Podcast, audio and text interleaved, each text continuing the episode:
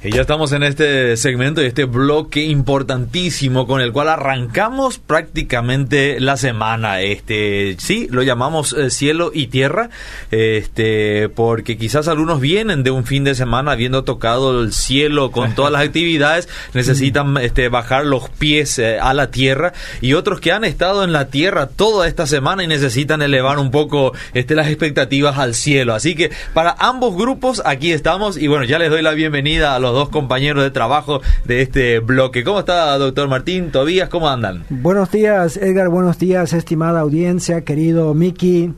Bueno, antes de que empiecen los mensajes, muchas felicidades a los cerristas. Ok, gracias. Por ganarle al último de la tabla. Gran logro. Que avanzó, ¿eh? Por diferencia de goles subió. salió De, la, de la cola. ahora el último puesto perdió. Ahora, ahora ya no nos llaman más guiso quemado. Porque eso la semana pasada me decían. Yo dije, ¿y, por qué? ¿Y por qué no sale del fondo? Del fondo, cierto. Siempre está ahí en la olla. y más todavía en la olla este domingo. la gente creativa está ahí. Eh, bueno, sí, Ana en el camino hacia la radio escuché Obedira como todo buen creyente lo hace. Muy bien, los lunes Ana dice quizás el profe viene un poco triste y le tengo que decir, bueno, debo decirles que el recordado Oscar Vázquez decía, si la tristeza te dura cinco minutos después del partido, ya es demasiado. Ya es demasiado cierto. Bueno, yo creo que eso fue muy idealista. Yo soy un poco más, realista, pero yo le extiendo hasta la medianoche. Ok, está bien. Entonces yo digo, si la tristeza te dura hasta el siguiente día, entonces sos demasiado fanático. Está así que el lunes ya es otro momento, ya así es. El, brilla el sol, así que... Hablamos de otros temas. sí, no hay ningún problema. Y si queremos hablar de fútbol, también podemos hablar de fútbol. No, no hay ningún problema con eso. Muy bien. Bueno, pero ahí le tiramos la pelota a Tobías que sí está sonriente de oreja a oreja, sí, Sí, eh, bueno, ¿eh? adelante. Tobías. Muchas gracias. Sí, un saludo también a, todos ustedes, a la audiencia que, que, están siguiendo, especialmente los cerristas que hoy quieren saber qué es lo que se va a hablar, ¿verdad? De, qué manera nos vamos a referir, ¿eh? También, pero se me pidió también de no trozarle tanto a... Eh, donde no ser tan duro con con los olimpistas, pero bueno, eh, tratamos de ser siempre objetivos y dar la información precisa. Y sí, bueno, pero lo que sí acaparó toda la, la atención este fin de semana fue em, el clásico mm. eh, que se jugó ayer a las eh, a la tarde. uno por ser el super clásico del fútbol paraguayo, pero también por la cantidad de gente que estaba habilitada para entrar. Después de mucho, el 50% pudo entrar otra vez. se, se aumentó del 20% al 50%. Más IVA más, iba, bien redondeado, yo más, creo. Más los invitados. sí, eso justamente estaba siguiendo un poquito el, el, ministerio, estaban eh, diciendo que no se cumplió tanto el 50%, ¿verdad? O sea, por, lo, por lo visto habían bastante más y se van a tener que ver algunas medidas más. ¿Y va, que van a aplicar lo mismo que a la APF entonces? Porque a la APF también amenazaron con multarles por el partido Paraguay-Argentina, ¿no? Sí, yo creo que eso va a ser más bien, ¿verdad? Eh, no quieren tanto tampoco que los hinchas sufran bajo eso de, bajar otra vez el porcentaje, pero sí, yo creo que con multas eh, bien jugosas seguramente van a arreglar el tema. Lo que sí, volvió otra vez eh, el folclore, volvió otra vez color en los estadios.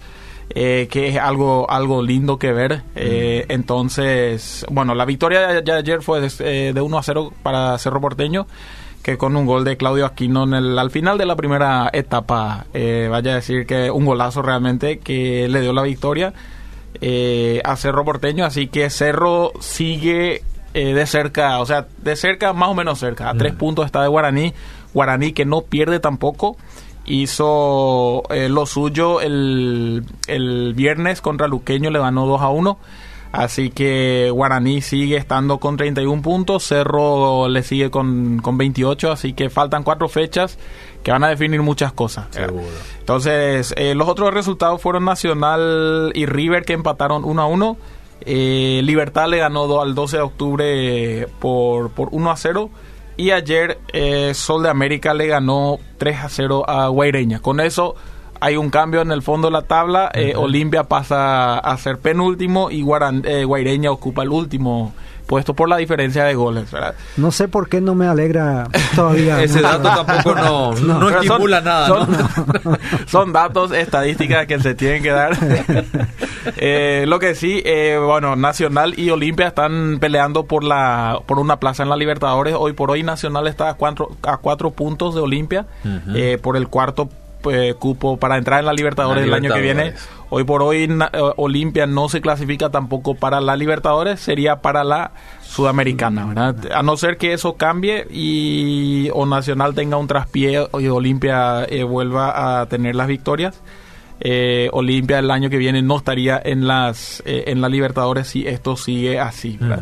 Entonces eh, mucho por hacer eh, con Julio César Cáceres como, como el entrenador eh, que está ahí eh, tratando de revertir la situación. Y ahí le tengo una pregunta al emperador, ¿verdad? Ya seguramente nos está escuchando. Seguro. Seguramente sí. Eh, ¿Por qué no agarra simplemente el equipo de la reserva y lo pone en primera? es lo que Porque muchos están preguntándose. este equipo gana todo hasta ahora. ¿verdad? Sí, cierto. 100% de efectividad y, y bueno, al otro parece que esos retrasos en el salario eh, le están afectando en cuanto a la motivación, aunque varios dicen que Olimpia juega bien, pero me tienen que convencer todavía con goles. Y con ganar, con Y ganar los puntos, ¿verdad? ¿cierto? O sea, Sí. eh, el solo jugar bien, bueno, ayer alguien dice el travesaño y todo eso, y bueno, pero todos los arcos tienen travesaño. Así y, es. y tienen que entrar en- de alguna manera, pero sinceramente si juega tan bien la reserva y tan mal la primera, entonces yo creo que sería motivante tanto para un equipo y quizás un poco para el siguiente cuando tiene que jugar una semana en reserva, Ah. quizás se, bueno, la Se próxima la próxima nos ponemos las pilas. Una sugerencia solamente del señor una Julio humilde- César. una Ahí- humilde sugerencia de un aficionado. Seguramente está tomando nota ahí el emperador ahora, ¿verdad? Así que, sí, por el bien del fútbol paraguayo, esperemos que le vaya mejor también a Olimpia. Eh, Gracias, gracias, tú. Sí, el de tenerle otra vez también en la Libertadores el año que viene, lo que sí. eh, veamos cómo termina este torneo clausura. ¿verdad? Los que sí están luchando son Guaraní y Cerro. Así que va a haber emociones hasta la última fecha. Para pasar un poquito a otro deporte, Sí. eh, se jugó el American, el America's Pacific Rugby, que es eh, una competencia internacional de rugby para eh, los eh, diferentes países de América. Bueno, eh, los yacarés, que son el, el equipo de rugby, la selección de rugby del Paraguay, participó y para decirlo de manera linda, no le fue tan bien, eh, porque en realidad fue horrible, ¿verdad? Como le fue. Perdió en su primer partido 62 a 0 contra Chile. Después, ¿Se puede perder así? eh, si esperaron un poquito, después contra Argentina perdió 146 a 7 Ok. contra los Pumas, ¿verdad? Bueno, eso vos decís que se, se entiende, ¿verdad? Porque son eh, a un nivel mundial eh, Sí. muy alto, o sea, en un nivel competitivo muy alto. Y bueno, ayer terminó su participación contra Brasil y perdió 58 a 32. Eh, ahí ya un poco una mejoría. Eso ya es casi para aplaudir. ¿eh? Eh, ya es para aplaudir ya, ¿verdad? Mejo- Mejoró Eh, considerablemente.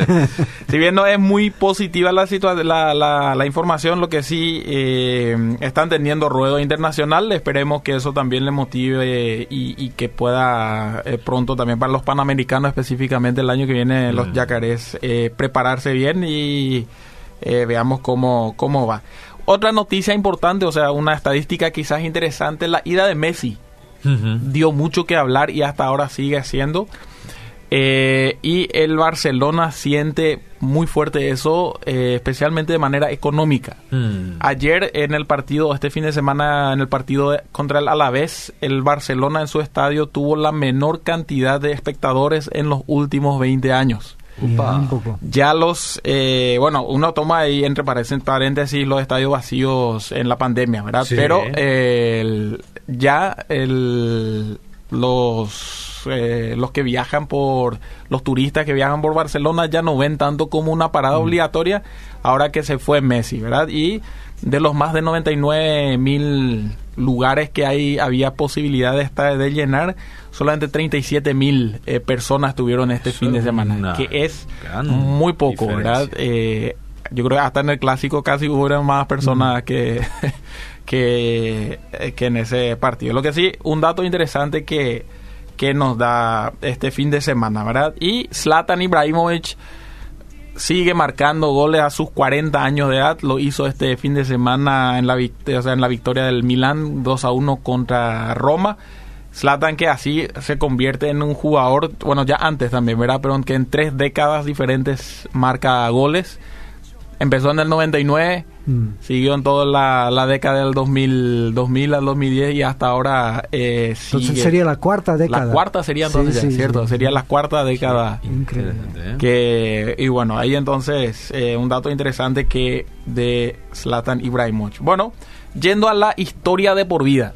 Quiero contar la historia de Berenice. Berenice, eh, una señorita que creció en una familia muy positiva eh, donde sus padres le enseñaron desde muy chica ya el, servicio a Dios y por sobre todo el poder de la oración, de cómo Dios responde a oraciones y que en situaciones eh, candentes, situaciones específicas, ellos como familia acudían a la oración y a la ayuda espiritual de sus de, sus abuelos paternos, serían los padres de su eh, de su papá y ahí vio cuando su abuela oraba por ellas y por ellos, eh, sentía y se notaba realmente que Dios escuchaba las, las oraciones de la, de la abuela. Una de esas situaciones, por ejemplo, fue lo, del carácter laboral, que en esta pandemia ella, bueno, eh, pidió ayuda a su abuela que ore por ella y tan claramente sintió y notó eso de que todos sus compañeros en la pandemia tuvieron un recorte salarial de 30%, menos ella, que su salario se mantuvo el 100% sin fluctuación, sin nada. Para ella era obviamente motivo de alegría, pero sabía claramente que Dios estaba detrás de eso escuchando la oración de su abuela. Entonces en el 2021 sucedieron ciertas situaciones, diferentes situaciones, donde la abuela en una situación cae en casa y eh, bueno, está ahí eh, atado a cama y como familia están orando y ven cómo esta su abuela se va recuperando y ellos ven eso como una respuesta a la oración hasta que de repente tiene una caída eh, de salud muy grave y parte a la eternidad. Así de un día para otro, mm. una experiencia muy dura. Entonces eso fue al principio de junio de este año. Eh, para Berenice el mundo se desmoronó. En ese momento muy apegada a la abuela, eh, destrozada quedó eh, todo el proceso del, del, duelo, todo tuvo que pasar. En ese interín se le invita a ella para una para un campamento, el experimenta de por vida que hicimos en junio, fines de junio. Ella no quiso ir. Eh, por más que amaba los campamentos, este, esta era muy diferente, el, el, entusiasmo que tenía, la manera como estaba involucrada en la iglesia también. No quiso irse hasta que incentivaban, le motivaban a ella a participar y bueno, ella dijo, para cambiar un poquito de ambiente, vamos. Se fue pero sin esperar mucho, sin el entusiasmo que le caracterizaba.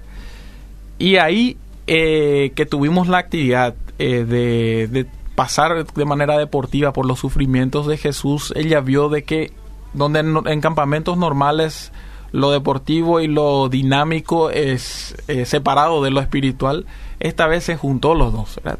Y ahí en el juego, en el desafío de por vida, eh, realmente fue estructurada de esa manera que ella experimentaba los sufrimientos de Jesús y el mensaje fue, eso hizo Jesús por amor por vos y por ustedes. En ese momento a ella, en medio del dolor físico que sentían sus músculos por tener que pasar el, eh, todas las pruebas y el dolor emocional, en medio de eso se hace eh, un hueco, un pequeño, una pequeña raíz de esperanza, en donde Dios le dice, mira, todo lo que yo hice por vos, vos sentís en tu cuerpo ahora, así que si yo hice todo eso por vos, podés estar seguro que todo lo que pasa es para tu bien, mismo la partida de tu abuela. eso en medio de esos juegos a ella le dio nuevamente una, un, un ánimo de seguir y de dedicarse a entregar su vida tan de lleno al servicio de Dios como lo hizo su abuela, como lo había hecho, y seguir ese legado de, de su abuela. ¿verdad? Entonces, eh, desde esa vez, ella pudo ver esa situación de una perspectiva diferente. Obviamente el dolor sigue estando, pero la perspectiva en la que Dios le mostró la partida de su abuela cambió a través de un juego, a través del, del, desafío de por vida, en donde Dios le mostró todo eso yo hice por amor a vos. Así que una de las historias que, que, nos enteramos de lo que está pasando, eh, Berenice desde esa vez está muy involucrada, pasó por el curso de la gente formador. Fin de semana antepasado estuvo en la Copa de por vida, eh, muy involucrada, ayudando en la organización. Así que son historias que motivan y donde realmente es muy visible cómo Dios obra a través eh, del deporte. Así que, profe, con eso ya eh, te dejo el micrófono. Muy bien, muchas gracias, Tobías. El tema de hoy, como ya se anunció, es un santo que no murió. Mm. Bueno, el, hoy se celebra en Paraguay el Día de Todos los Santos. Mucha gente se va a los cementerios para visitar a seres queridos, bueno, uh -huh. los que en algún momento estuvieron en vida fueron sus seres queridos. México tiene esa peculiar, no sé cómo llamarlo, ¿verdad? un festejo donde festejan a la muerte uh -huh. con caravanas y todo eso. Eh, algunos dicen que ellos festejan el Día de los Santos al día siguiente, ¿verdad? pero otros dicen, y bueno, eh, lo llamaron nomás de otra manera porque todos los santos tienen una cosa en común, uh -huh. que aparte de ser buena gente, son están, están muertos. muertos. Murieron. Sí, uh -huh. murieron todos, casi todos. Sí, algunos santos todavía estamos, ¿querés decir con eso? No, no, no? Eh, no eh, el tema es que acá contigo es difícil, Edgar, porque conoces demasiado de la Biblia.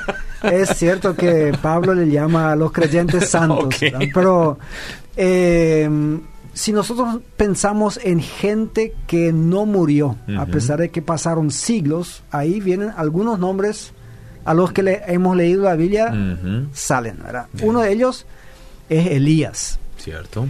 El profeta Elías en aquella época, alguna gente recuerda el gran episodio cuando se enfrentó a los sacerdotes de Baal, ahí en el monte Horeb, eh, época del rey Acab, de la vez pasada, no, hace dos semanas ya la vez pasada estuviste solo, pero te escuchamos en el camino. sí, sí. Eh, ahí entonces, Elías tenía un, un, discípulo, un siervo que se llama Eliseo, y para aquellos que no leen frecuentemente la Biblia se presta a confusión. -huh. Bueno, Elías, Eliseo, pero son dos personajes distintos. Y en Segunda de Reyes, el capítulo 2 empieza diciendo, cuando se acercaba la hora en que el Señor se llevaría a Elías al cielo en un torbellino, Elías y Eliseo salieron de Gilgal. Entonces Elías le dijo a Eliseo, quédate aquí, pues el Señor me ha enviado a Betel. Pero Eliseo le respondió, tan cierto como que el Señor y tú viven, te juro que no te dejaré solo. Así que fueron juntos a Betel. Allí los miembros de la comunidad de profetas de Betel salieron a recibirlos y le preguntaron a Eliseo, ¿sabes que hoy el Señor va a quitarte a tu maestro y a dejarte sin guía? Lo sé muy bien, cállense, dice. Mm. Bueno, ¿qué hay de interesante en eso? Esta, este episodio se repite dos veces más. No sabemos qué es lo que el, Elías quiso hacer en Betel, pero después le dice a Eliseo, ahora el Señor me envía a Jericó, quédate mm. acá. Y él otra vez le dice, no, mira, mm. por nada, ¿verdad? Como en aquella época, como tu Señor vive, ¿verdad? Es una fórmula, bueno, casi de juramento. Sí. O sea, déjate de cosas, yo no te voy a dejar. Y ahí de Jericó también salen la comunidad de los profetas, le dicen la misma cosa, mm. y otra vez dice que no. Y de ahí se van al Jordán y otra vez se repite todo eso. Bueno, llegan al Jordán. El Jordán es un río. Bueno, aquellos que lo han visto dicen hoy en día es más un arroyo que un río, pero probablemente en épocas anteriores fue más grande, más caudaloso. Eh, y para cruzar como no hay bote ahí, eh, No había puentes. no había puentes, Elías agarra su manto, golpea el agua y cruza. Mm. Y yo digo, bueno, mira, qué simple. Mm. Eh, bueno, el Jordán, de repente el río mismo dice, yo ya estoy acostumbrado a eso, ¿verdad? Los Sí, israelitas no, así no, también no cruzaron. vez que me cruzan en seco. sí. Eh, y bueno, ahí Elías finalmente le pregunta a Eliseo, bueno, ¿qué, eh, qué pides de mí? ¿Qué quieres que Mm. yo haga por ti? verdad? Antes que el Señor me lleve. Y ahí él dice eh, la famosa doble porción. ¿verdad? En la NBI dice, te pido que sea yo el heredero de tu espíritu por partida doble. Mm. Pero en la Reina Valera, que muchos manejan de memoria, ahí dice la doble porción de tu espíritu. Y Elías dice, "Mm, no es algo muy simple, ¿verdad? Mm. Podrías haber pedido algo más sencillo. pero como dice acá, has pedido algo difícil, le dijo Elías, pero si logras verme cuando me separen de tu lado, te será concedido. De lo contrario, no. Mm. Y bueno, ahí yo me imagino que Eliseo mantuvo sus ojos clavados en Elías, ¿verdad? Pendiente de él todo el tiempo, no se apartó ni para dejar el tereré en algún Mm, lado mm. ni nada, y ahí viene en algún momento como una carroza de fuego, no dice que es una carroza de fuego, pero algo muy similar a eso, y algunos de nosotros que hemos visto dibujos en las Biblias para niños, ahí viene con cuatro caballos y todo en fuego, y Elías se sube al tren celestial o al carro celestial o al Uber celestial, no sé cómo lo vamos a llamar hoy en día, y se va al cielo. Eh, ahí Eliseo grita algo en hebreo que es de muy difícil traducción, pero todos hacen lo mejor que pueden y dicen, bueno, Señor mío, eh, como dice acá, eh, Padre mío, carro y fuerza conductora de Israel. Eh, es un buen intento, pero de hecho se usan palabras en hebreo que no se usan en otro lado, así que uno no está muy seguro de que, qué es lo que está diciendo. Pero lo que sí, lo que queda detrás es el manto de Elías, que Eliseo recoge, se va de vuelta al arroyo y bueno, un poco en forma desafiante dice, ¿dónde está el Señor de Elías? Y golpea el agua y el agua se abre. Cuando los profetas que están del otro lado, la comunidad que estaba observándole a él, no sabemos si probablemente vieron también que como Elías se fue, ven, en- dice que ahí reconocen que el espíritu de Elías estaba sobre Eliseo. Mm. Bueno, para hacer un poco más corta la historia, si nosotros contamos todos los milagros que hizo Eliseo y lo comparamos con los que hizo Elías, no sé si a propósito el escritor de la Biblia, pero sospecho que sí. Eliseo hizo la doble cantidad de milagros Ah, de lo que hizo el gran Elías. Por lo menos quedaron registrados así, ¿no? Quedó registrado así. Lo interesante es que Eliseo no se fue al cielo a pesar de haber hecho el doble de milagros que Elías. Mm. O sea, no se fue al cielo de una manera sobrenatural. ¿sí? Tuvo que morir como la gran mayoría de las personas en el mundo. Para aquellos que piensan, bueno, ¿quiénes son las personas que se fueron al cielo sin pasar por la muerte? Ahí viene el famoso Enoch, de- Enoc. del cual solamente tenemos un versículo en la Biblia. Bueno, más adelante entre los héroes de la fe se le menciona nuevamente, pero no sabemos qué es lo que hizo, solamente sabemos que dice que caminó con Dios y que por eso se fue al cielo. Tenemos a Elías y después tenemos a Jesús. En contrapartida de estos señores del Antiguo Testamento, Jesús sí tuvo que sufrir la muerte Mm. pero tuvo una resurrección después y después ya, no sé si decir en segunda instancia, ahí se fue al cielo en- de una manera sobrenatural, tuvo la, la ascensión al cielo. Ahora, em, estos, estos profetas que están ahí le dicen a Eliseo, mira, nosotros vamos a ir a buscar a Elías y tiene una interesante teoría. Dice, a lo mejor el Espíritu del Señor lo alzó, pero aterrizó en otro lugar. En otro lugar. Lo llevó a otro lado. Lo llevó a otro lado o lo dejó caer, incluso dice ahí en otro lado. Vamos a ir a buscarle. Y Eliseo dice, no, no hace falta. Eh, o sea, para él es totalmente claro, se fue. Pero ellos insisten hasta que al final, y, bueno, si demasiado quieren ir, bueno, váyanse. Y se van por tres días, no le encuentran. Y él dice, yo les dije, o sea, ¿para qué perdieron su tiempo? Pero bueno, se fueron. Em, pregunta, ¿y a nosotros qué nos tiene que decir todo eso? O sea, ahí nosotros tenemos a un Elías. La Biblia no nos da explicación por qué él no tuvo que morir, sino fue llevado al cielo de una manera sobrenatural, una cosa que estoy seguro todos los que estamos escuchando anhelamos. Cierto. Porque a nadie le apetece mucho la idea de tener que morir. Que el Señor nos venga a buscar y más delante de los ojos de nuestros discípulos, oh. eso sí sería una cosa, no para macanear. Eso, sería para registrar en todos los libros también. Sí, sí, sí. Eh, yo por lo menos a mí me gustaría, yo tengo que confesar. Em, algunas lecciones que aprendemos. No sé si le sigue sonando el nombre de Hailey Acevedo. Hailey Acevedo, 21 años, la hija del gobernador de eh, Amambay, fue asesinada el 9 de octubre, menos de un mes atrás, en compañía de una persona que algunos dicen fue su novio, otros dicen solamente su acompañante pero que aparentemente tenía vínculos con el mundo no tan sano. Y con ella estuvieron dos compañeras de la facultad que lastimosamente también murieron ahí en este ataque. Todos saben que el objetivo era este muchacho con el cual ella estaba, pero como los asesinos, los sicarios querían asegurarse de la cosa o porque no estaban muy organizados, no sabemos, pero murieron tres otras personas que en la jerga se llama normalmente daños colaterales.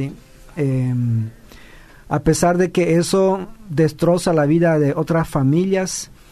Y me llamó la atención cómo lo describió el papá de ella. Él dijo que ella estuvo en el momento equivocado con la persona equivocada en el lugar equivocado. Mm. Aparentemente no era una mala persona, pero en el lugar equivocado, el momento equivocado con la persona equivocada. De Eliseo podemos decir justo lo contrario.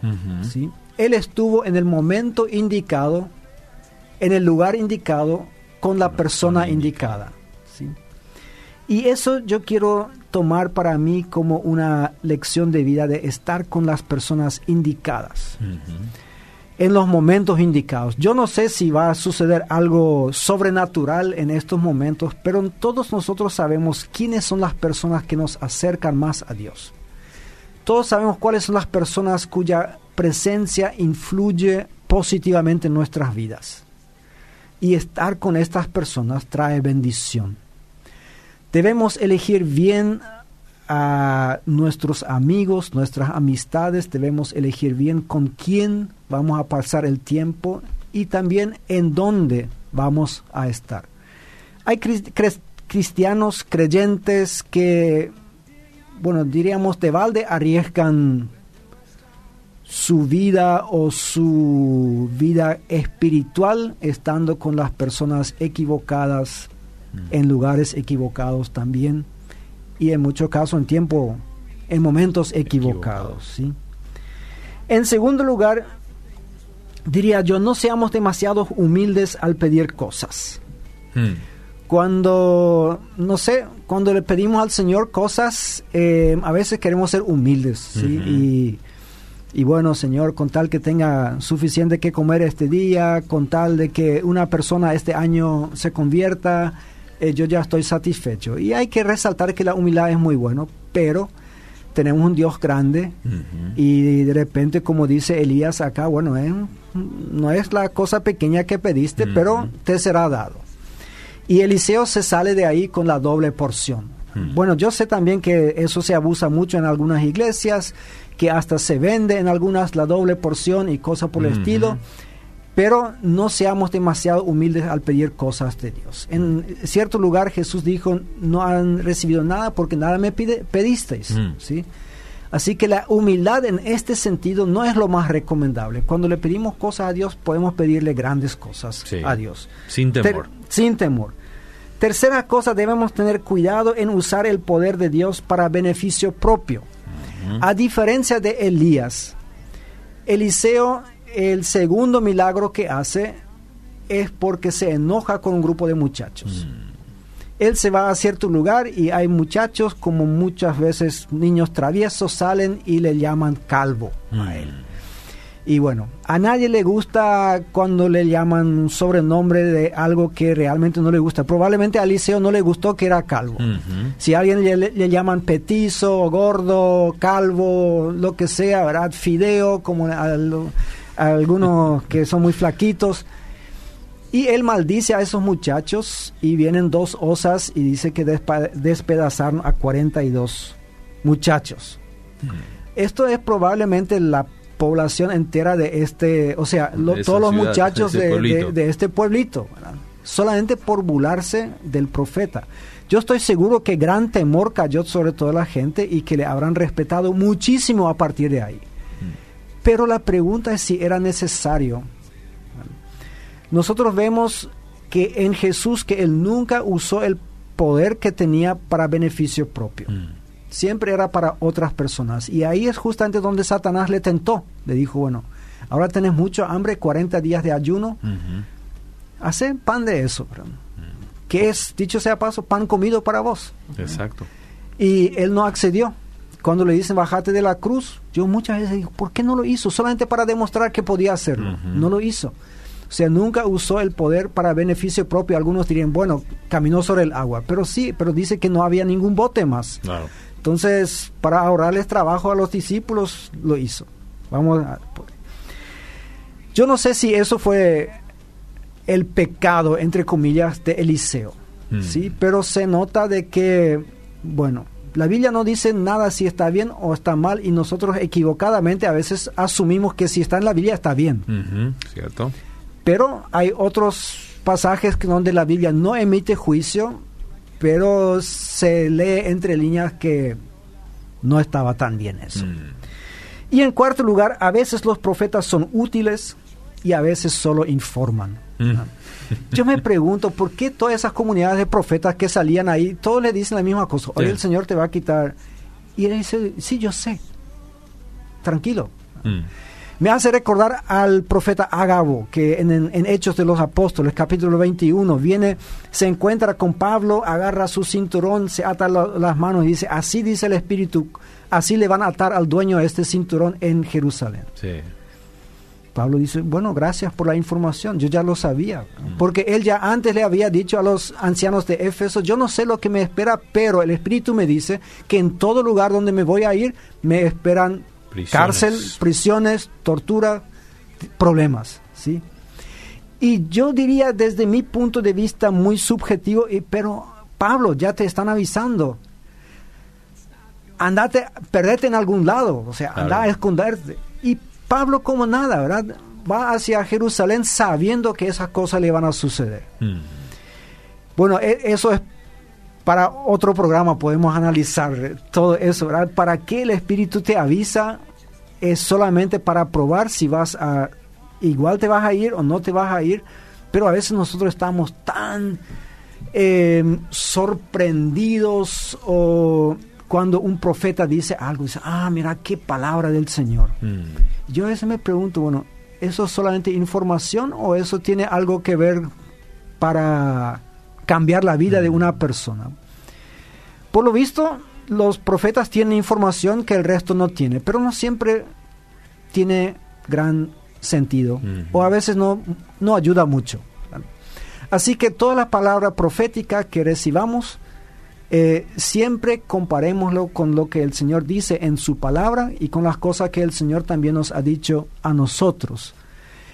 Y en base a eso podemos tomar decisiones que algunas veces van a ser simplemente, bueno, gracias por la información. Mm. Y en algunos casos sí nos van a influenciar la vida.